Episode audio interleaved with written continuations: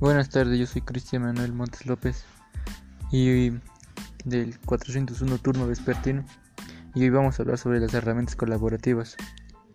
Las herramientas colaborativas son servicios informáticos que permiten a los usuarios comunicarse y trabajar conjuntamente, sin importar que estén reunidos o no en un mismo lugar físico.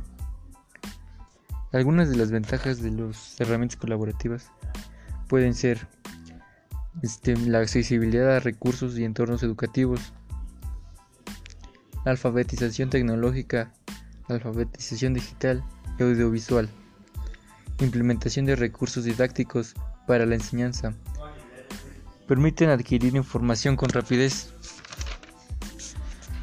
Algunos ejemplos de las herramientas colaborativas pueden ser el almacenamiento de archivos, las presentaciones colaborativas, el creador de encuestas, servicios de stream en video, flujos de trabajo. algunas desventajas son depende de la conexión a internet. Es el riesgo de percepción de informabilidad, la dependencia de infraestructura computacional, la inseguridad de otros datos en red.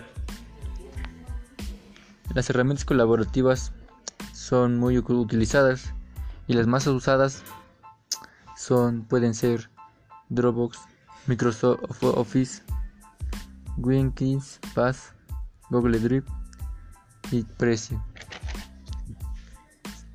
Las herramientas colaborativas pueden ser usadas para las empresas, tales pueden ser como Facebook, gestión de tareas, Zoom, Slack, Trello y Sonoprotege. También Google desarrolló un conjunto de herramientas para el trabajo colaborativo, permitiendo crear y editar documentos en línea online.